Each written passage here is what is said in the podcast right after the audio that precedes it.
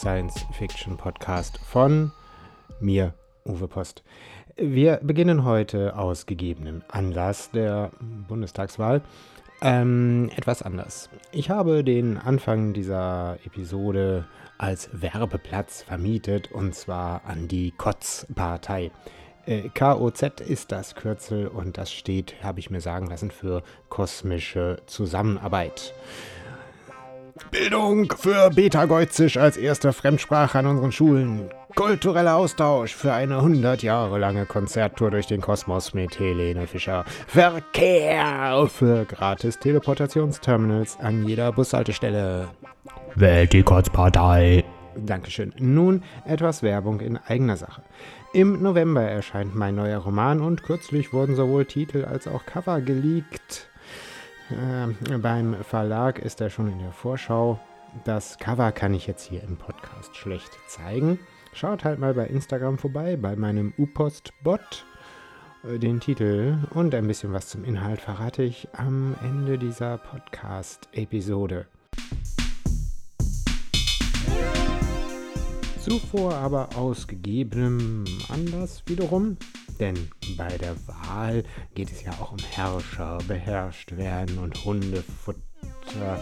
Ja, ja, ja, ihr werdet schon sehen. Eine Geschichte von mir, die Happy Blues heißt. Im Grunde eine weitere Biopunk-Geschichte im weitesten Sinne. Sie ist von 2006 zu finden in der nur noch als E-Book für läppische 2,49 erhältlichen Sammlung Zisch Citro für alle. Happy Blues. Dieser Geschichte sind, wie man das so ganz gerne macht als Autor, zwei Zitate vorangestellt. Das erste ist von einer gewissen Professor Dr. Kathy Mitchin im Mai 2019. Es lautet, die Menschheit wird eines Tages die Welt zerstören, aber gewisse Rassen werden überleben, Ratten zum Beispiel. Das zweite Zitat stammt von Seiner Exzellenz Usso von Herr Fritz II. Da sieht man, wie man sich irren kann. Uh, heulte Caruso von Frau Meier mit I, aber die Pudeldame mit dem rosa Retro-Schleifchen starkste achtlos an ihm vorbei. Caruso mahnte sich selbst zur Eile, den König Usso IX. ließ man nicht warten. Der Chow Chow trabte die Seitenstraße hinunter, erlaubte sich einen prüfenden Blick auf den umgekippten und ausgebrannten Recycling-Container an der Ecke, Gut, die Werbung für seine Prothesenpraxis klebte immer noch da. Unechte Hinterbeinchen aus Stahl oder Plastik. Ab zwei Goldzähne, drittes Mazda-Wrack rechts. Wow. Er markierte eilig eine Laterne und grüßte am Eingang zum Park flüchtig einen Beagle, dem er vor vier Wochen ein Stück Heckspoiler als Ersatz für sein rechtes Hinterbein verkauft hatte. Caruso hoffte auf einen einträglichen Auftrag des Königs. Es mangelte ihm derzeit an Kundschaft, denn seit zwei Tagen waren in der ganzen Stadt keine Blindgänger mehr hochgegangen. Endlich bog Caruso in die Königsallee ein, an deren Ende das frühere Zentralbad lag. Heutzutage kündeten die neu zusammengestellten Leuchtbuchstaben von der großen Bedeutung des Komplexes Balast die Bomben hatten das Gebäude verschont, während in der näheren Umgebung nur noch Grundmauern standen. Ein Trupp Soldatenhunde bewachte den Eingang zu den Umkleidekabinen. Wohin? bellte der Anführer. Wortlos reichte Caruso ihm seine Einladung und leckte sich über die Nase. Der Wachhabende schien ihn aufgrund seines angeborenen Triebs am liebsten totbeißen zu wollen. Als er feststellte, dass mit der Einladung alles in Ordnung war, grollte er enttäuscht. Wuff, den Gang mit den bellblauen Kabinentüren. Wuff, Bespringen von königlichen Amüsierdamen. Baff, räudiges Ersäufen. Danke, Bell, entgegnete Caruso und beeilte sich, den Wachtrupp hinter sich zu lassen. Im Kabinenbereich erwartete ihn ein überwältigendes Spektrum weiblicher Wohlgerüche. Caruso versuchte angestrengt an unangenehme Flohbisse zu denken. Ja, die Flohkrise, immer zu zwicken, diese Plagegeister in den Hintern. Äh, der Jojo erschrak, weil er sich einem besonders wohlriechenden Damenhintern in einer offenen Kabine näherte. Fast hätte er sein Leben verwirkt. Er jaulte und zwang sich geradeaus zu laufen. Sein Herz klopfte wild. Am Durchgang zum Thronsaal musste Caruso erneut seine Einladung vorzeigen. Dann durfte er endlich das ehemalige Nichtschwimmerbecken betreten, an dessen tiefem Ende König Usso IX. auf diversen Kissen saß, die intensiv nach Flohspray rochen. Um den König herum hockten einige stark riechende Amüsierdamen und ein paar kritisch blickende Berater. Ein großes Tuch verdeckte einen länglichen Gegenstand. Wow, König! grüßte Caruso und wedelte mit tief gehaltener Rute. Ihr habt Wuff mir geschickt. Caruso von Frau Meier mit I, begann der König. Wir haben nach dir geschickt, weil uns zu Ohren gekommen ist, dass du der Beste deiner Zunft bist.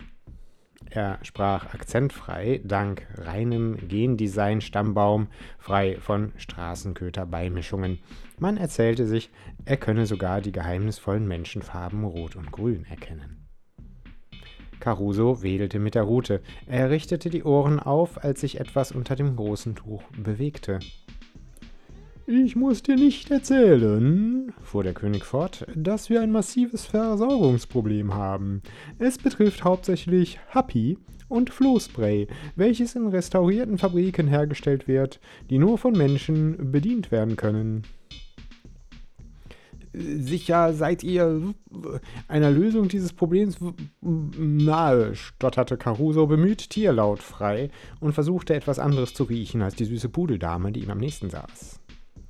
In der Tat, sagte Usso von Herr Fritz Neunte.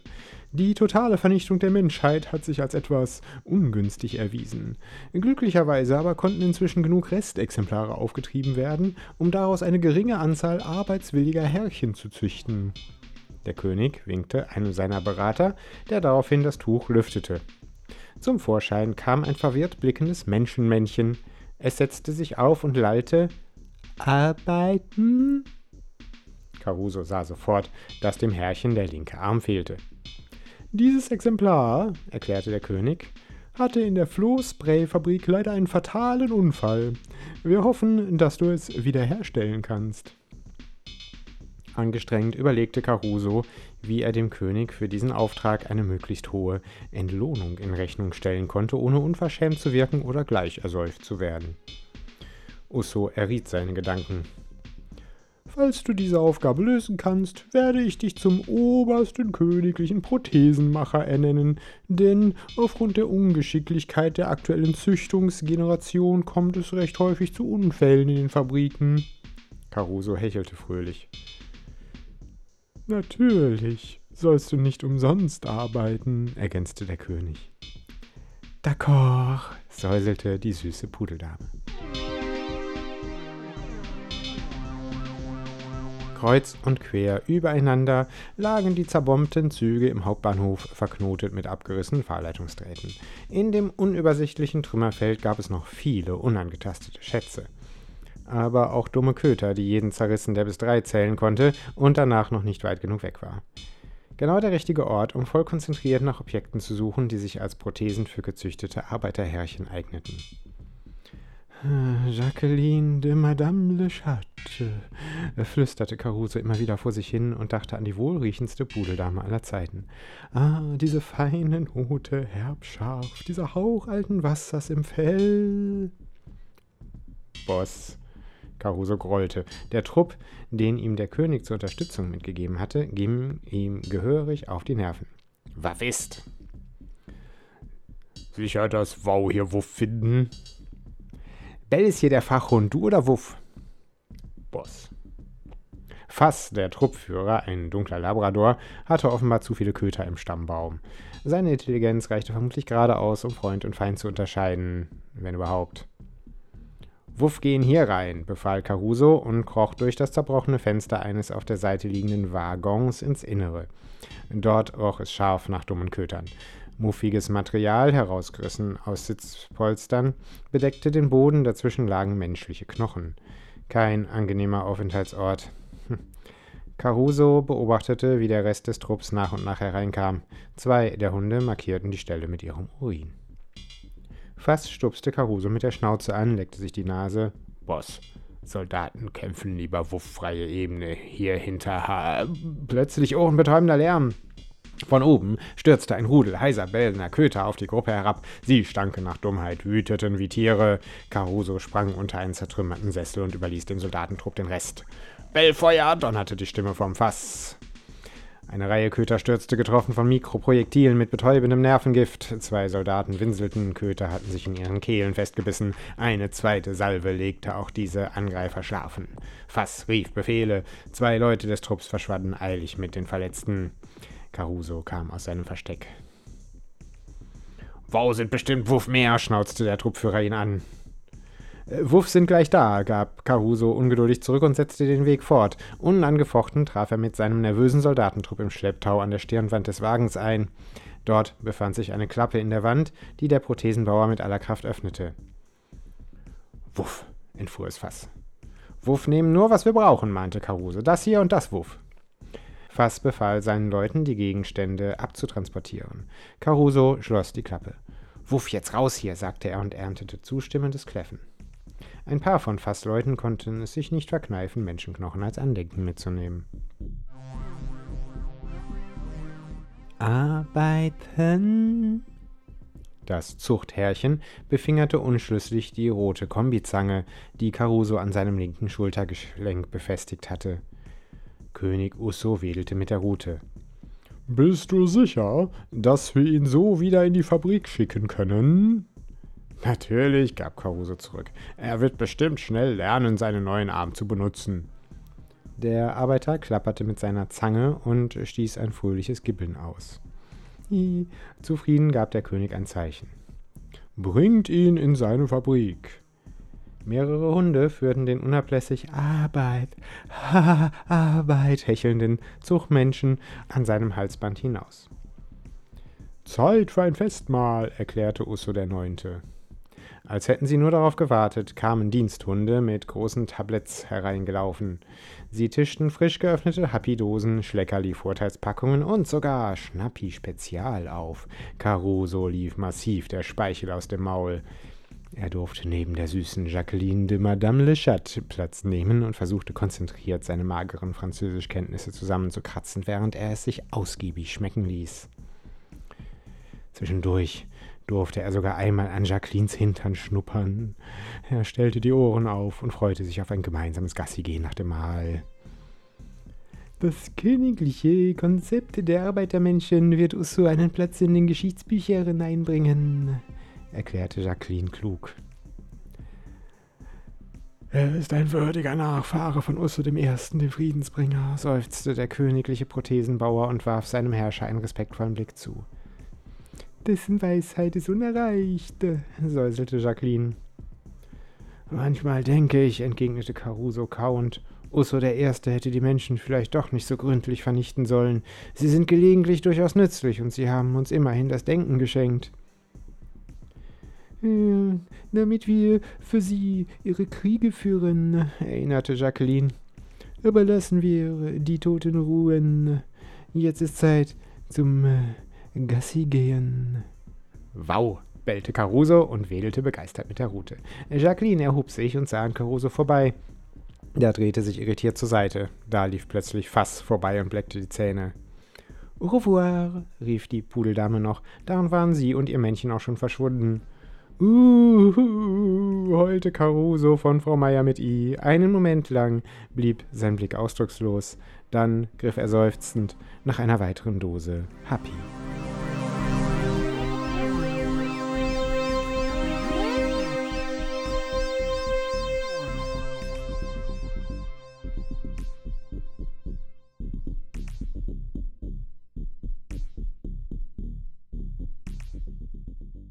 Ja, und jetzt noch, wie versprochen, ein paar Worte zu meinem neuen Roman, der im November 21 erscheinen wird, im Polaris Verlag, der Klimakorrekturkonzern.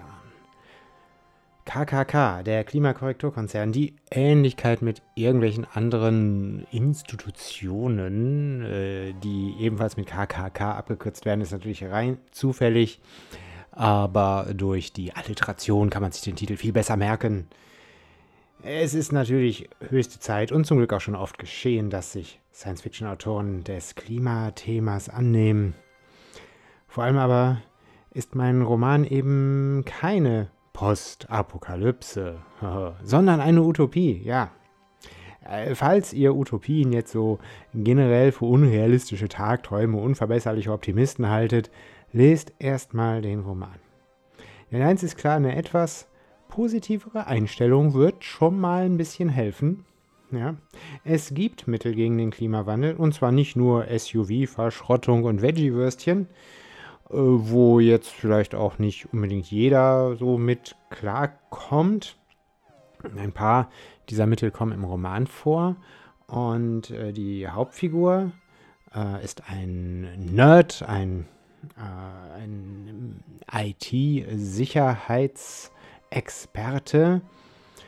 Ähm, und unerwartet bietet sich ihm die Gelegenheit, eine Stelle als Admin bei einer Firma die das Klima mithilfe genveränderter Pflanzen retten will, anzunehmen. Er ist skeptisch, unterschreibt aber trotzdem. Mit der Zeit freundet er sich mit der Idee und dem Team an. Aber dann läuft was schief. Anscheinend hat jemand das Projekt sabotiert und ihm die Schuld in die Schuhe geschoben. Also muss unser Held Phil die wahren Verantwortlichen stellen und seine eigene Unschuld beweisen. Das geht natürlich nicht so schnell und so einfach, wie man sich das wünschen würde.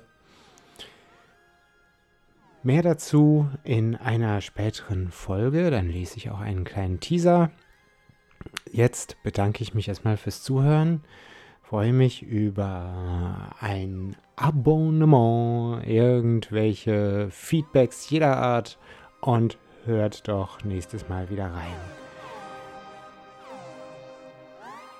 Ihr findet mich bei Instagram als upostbot, bei Twitter als uwepost und natürlich im Web unter uwepost.de. Bis dann und mögen die Sterne für euch scheinen.